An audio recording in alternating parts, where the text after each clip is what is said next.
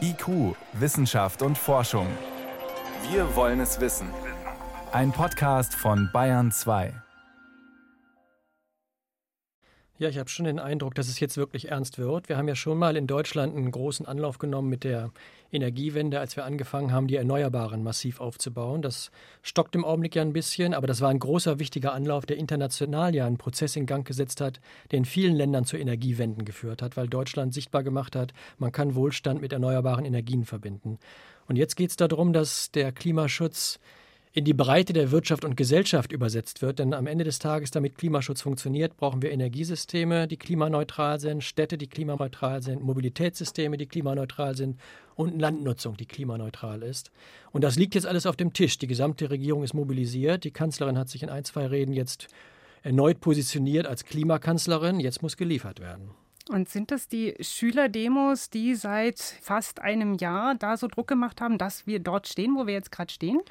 Ja, das ist so eine Kombination aus unterschiedlichen Dingen, glaube ich. Man darf nicht unterschätzen, was diese Klimademonstrationen, die Fridays for Future, in Gang gesetzt haben. Das hat gezeigt, dass ein beachtlicher Teil der Gesellschaft Klimaschutz einfordert. Junge Leute sind vorangegangen, andere gesellschaftliche Gruppen haben sich angeschlossen, unterstützen das. Da ist eine Stimmung in der Gesellschaft entstanden. Und auf der anderen Seite gibt es jetzt auch Druck aus der Wirtschaft. Wenn Sie vielleicht in das Handelsblatt vom letzten Montag hineinschauen, da sind ja ganze Seiten gefüllt mit Forderungen der Wirtschaft in Richtung Klimaschutz, weil Unternehmen mehr und mehr merken, auch im Mobilitätssektor zum Beispiel, wenn man Klimaschutz nicht mit den Geschäftsmodellen von morgen verbindet, dann geht Wettbewerbsfähigkeit verloren. In China geht es rapide voran Richtung Elektrifizierung der Mobilität, also auch in der Wirtschaft ist jetzt eine Stimmung entstanden.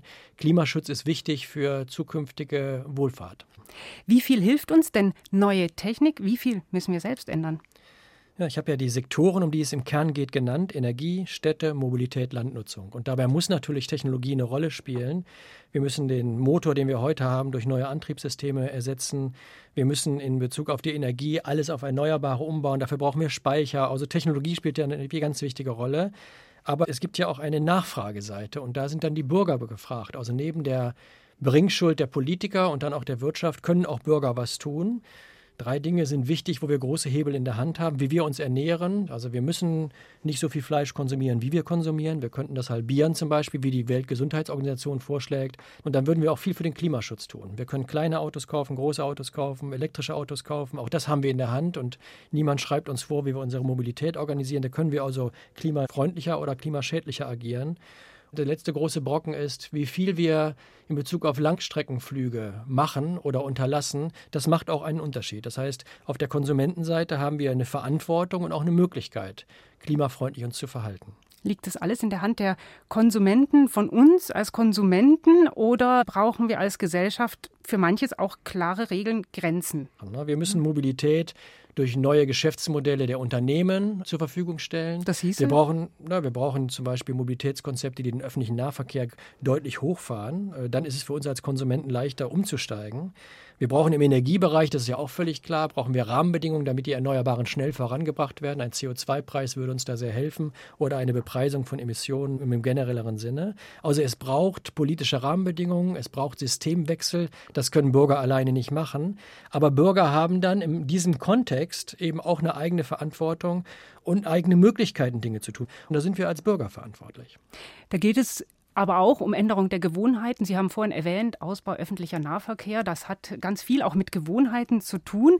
Da prallen ja immer wieder auch verschiedene Interessen aufeinander. Wenn wir das als Gesellschaft regeln wollen, welche positive Vision gibt es denn, die uns voranbringt, da gemeinsam einen Plan zu schmieden? Ich glaube, wir müssen die ganze Diskussion, die oft dann sehr technisch ist, über die Emissionsreduzierungen beim Klimaschutz, die müssen wir verbinden mit mehr Wohlfahrts- und Lebensqualitätorientierung. Also es geht nicht nur darum, dass wir unsere Lebensgewohnheiten verändern, des Klimaschutzes willen, sondern wir sollten das möglichst so machen, dass wir auch eine Lebensqualitätssteigerung dabei herausbekommen. Wenn wir Mobilität und Städte umorganisieren, dann sollten wir uns am Ende des Tages wohler in unseren Städten fühlen. Wir sollten weniger Verschmutzung in unseren Städten haben. Wir sollten die Städte leiser haben. Wir sollten die Flächen freikriegen von vielen Autos, die dort nur rumstehen. 95 Prozent der Zeit stehen ja Automobile vor allen Dingen herum. Sie sind also gar nicht mobil, sondern dann immobil. Wenn man das lösen würde, hätten wir mehr Platz für Freiräume, für Parkanlagen, für bürgergesellschaftliche Aktivitäten. Also Klimaschutz und Lebensqualität verbinden ist sehr wichtig. Wie haben Sie denn die Debatten des vergangenen Jahres erlebt? Blicken Sie anders in die Zukunft als noch vor einem Jahr? Es gibt eigentlich zwei große Trends, die in einem Spannungsverhältnis zueinander stehen. Der eine Trend ist, wir haben jetzt wirklich die Diskussionen in der Gesellschaft, in der Wirtschaft und in der Politik, wie wir den Klimaschutz umsetzen können. Es geht nicht mehr um das Ob, sondern um das Wie. Und manchmal hat man ja jetzt den Eindruck, dass die Parteien geradezu wettstreiten um die, die grüne Fahne, die man vorantragen kann. Das ist ja sehr gut. Wir haben 2011 vom Wissenschaftlichen Beirat Globale Umweltveränderungen den ich ja leite, eine Publikation herausgegeben, die haben wir genannt, die große Transformation zur Nachhaltigkeit. Da haben wir vieles von dem, was heute diskutiert wird, endlich vorgedacht. Und insofern bin ich da positiv überrascht, dass jetzt Bewegung in das Spiel hineingekommen ist. Und auf der anderen Seite haben wir aber ja auch diese negativen politischen Trends Richtung autoritäres politisches Denken, Ausländerfeindlichkeit, Rechtspopulismus, Nationalismus, Klimaskeptizismus, Wissenschaftsfeindlichkeit. Das muss einem Sorge machen. Und insofern geht es darum, dass dieser erste positive Trend verstärkt wird und dass es uns gelingt, die Bürger, die heute diese populistisch rechten Parteien wählen, dass die wieder gewonnen werden können für eine gesellschaftliche Entwicklung, die auf Nachhaltigkeit orientiert ist und demokratische Entwicklung durch internationale Kooperation unterstützt. Inwiefern ist denn Klimaschutz ein Gerechtigkeitsthema? Wenn man dieses Problem angehen will, dann wird deutlich, dass das Gerechtigkeitsthema sehr wichtig ist, weil wir haben Länder und Regionen, die sich abgehängt fühlen, sowieso schon im wirtschaftlichen Prozess. Und wenn die den Eindruck haben, dass der Klimaschutz sie jetzt nochmal zusätzlich belastet, und wenn in diesen Regionen, wo es wirtschaftlich sowieso nicht vorangeht, gerade da dann die Sektoren sind, die jetzt umgebaut werden müssen, die Lausitz und die Kohle und so weiter, dann sehen wir ja, dass wir ohne eine faire Lastenverteilung der Kosten des Klimaschutzes das Problem nicht werden wirksam lösen müssen. Also da sind Gerechtigkeits- und Verteilungsfragen Teil des Klimaschutzes.